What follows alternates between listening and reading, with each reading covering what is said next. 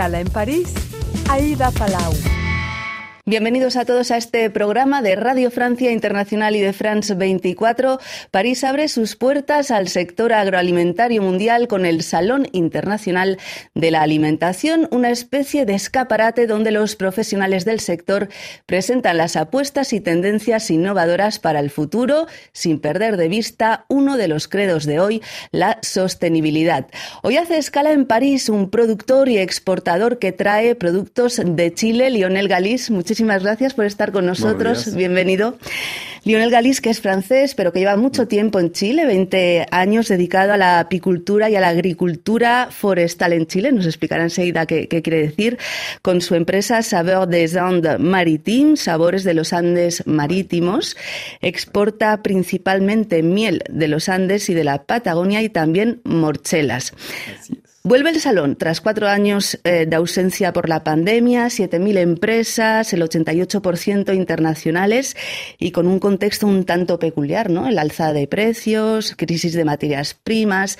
¿Cuál es el estado de ánimo que se respira en el salón? Es la primera vez que, usted participa. Para mi parte, efectivamente, fue la primera vez eh, participando de este salón pero con un enfoque muy particular. Como lo dijiste, hay muchas empresas que efectivamente ya vienen en este salón y era la oportunidad para nosotros con ProChile, la institución chilena de promoción de los productos chilenos, un poquito enfocar nuestros productos del terroir chileno y particularmente del bosque nativo. Así que la meta era de presentar este bosque forestal a los empresarios del mundo.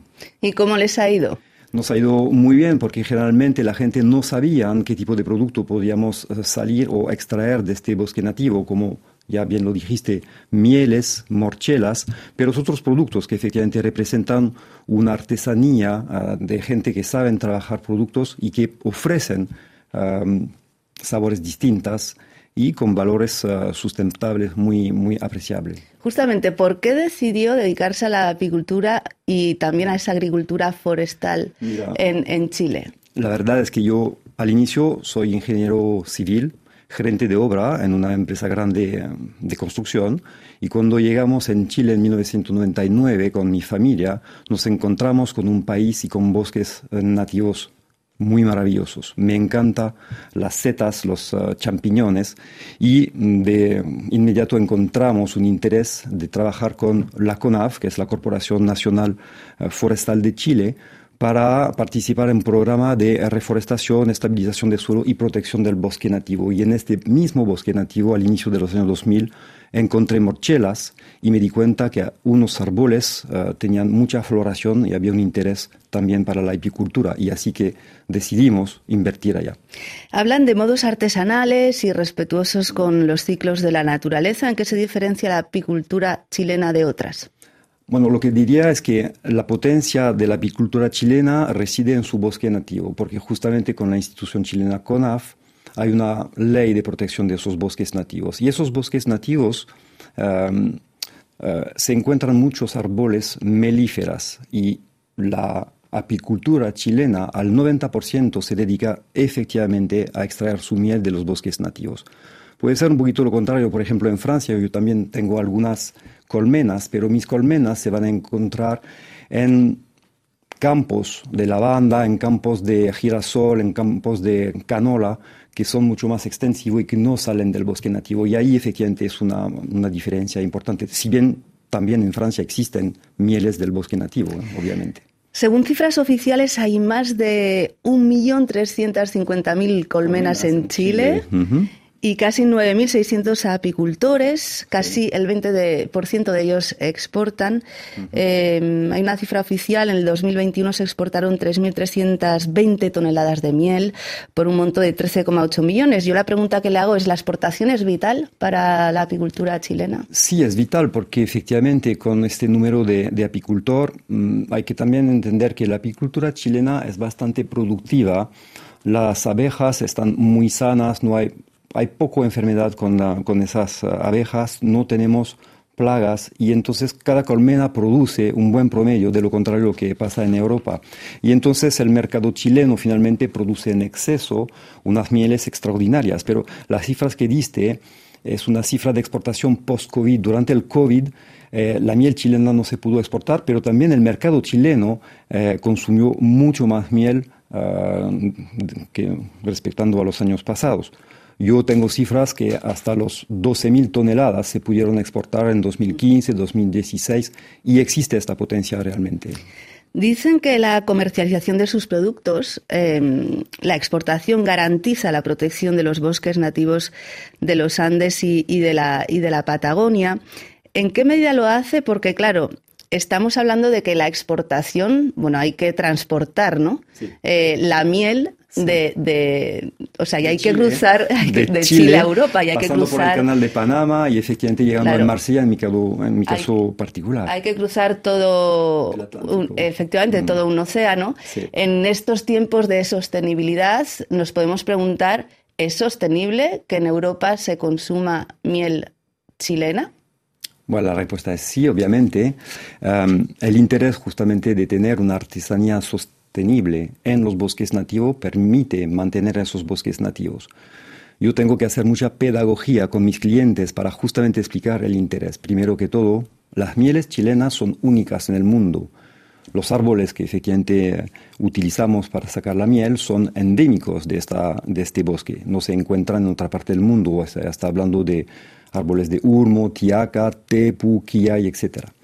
Entonces, a mantener una artesanía responsable permite efectivamente mantener esos bosques. Luego la persona va a preguntar que efectivamente el transporte va a emitir uh, equivalente de, carbono en el océano.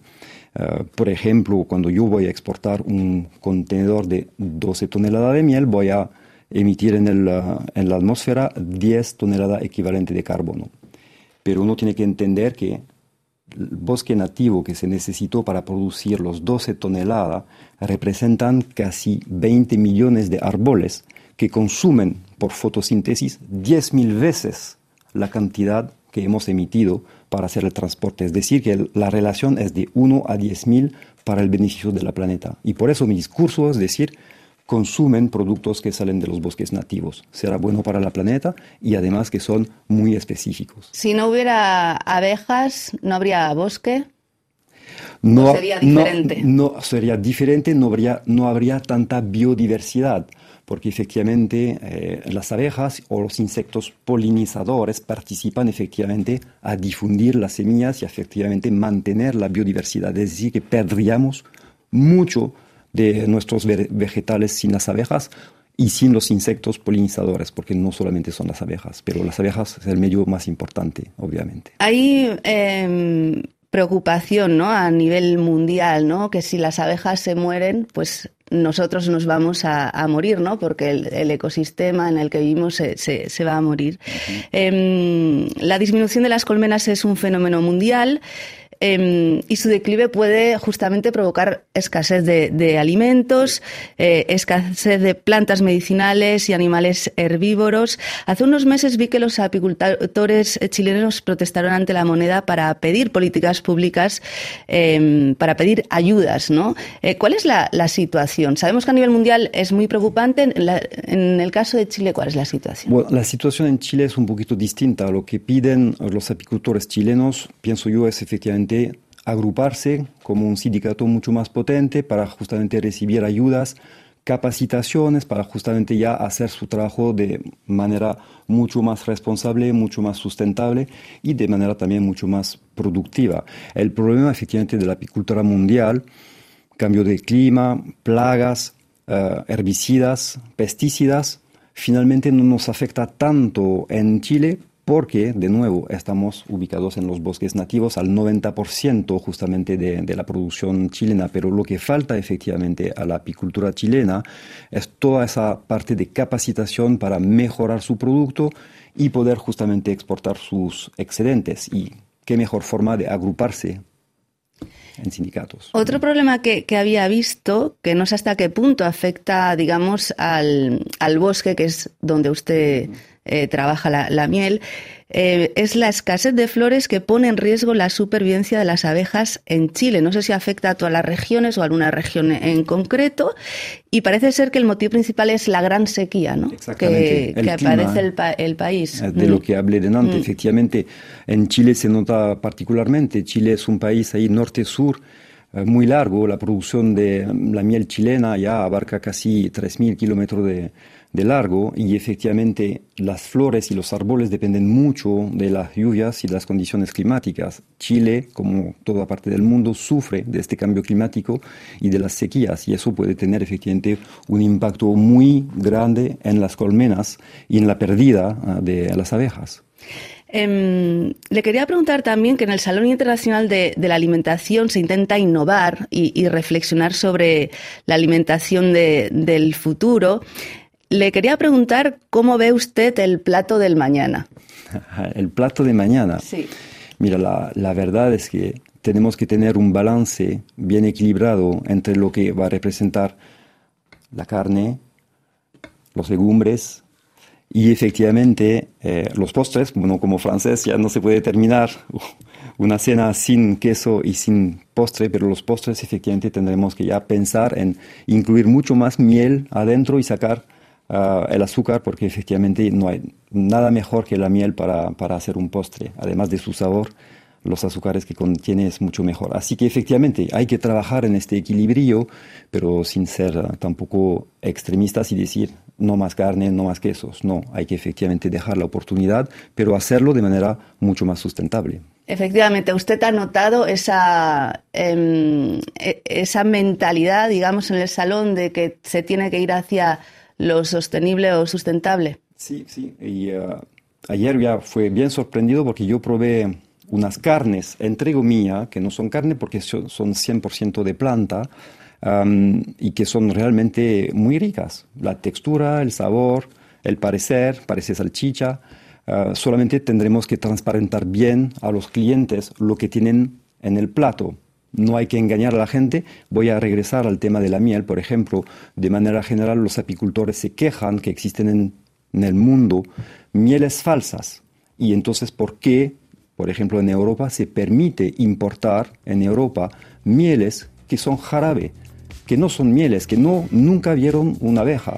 Entonces, de la misma manera, tendremos que bien transparentar para decir a la gente, eso no es carne, es planta. Pero y eso puede sustituirla. Por supuesto que sí. Bueno, pues muchísimas gracias Lionel Galís por haber estado con nosotros y le deseamos muchísimo éxito. Y muchas gracias a todos ustedes por habernos acompañado. Ya saben que nos pueden seguir por internet también en rfimundo.com y en france24.com. Hasta pronto amigos.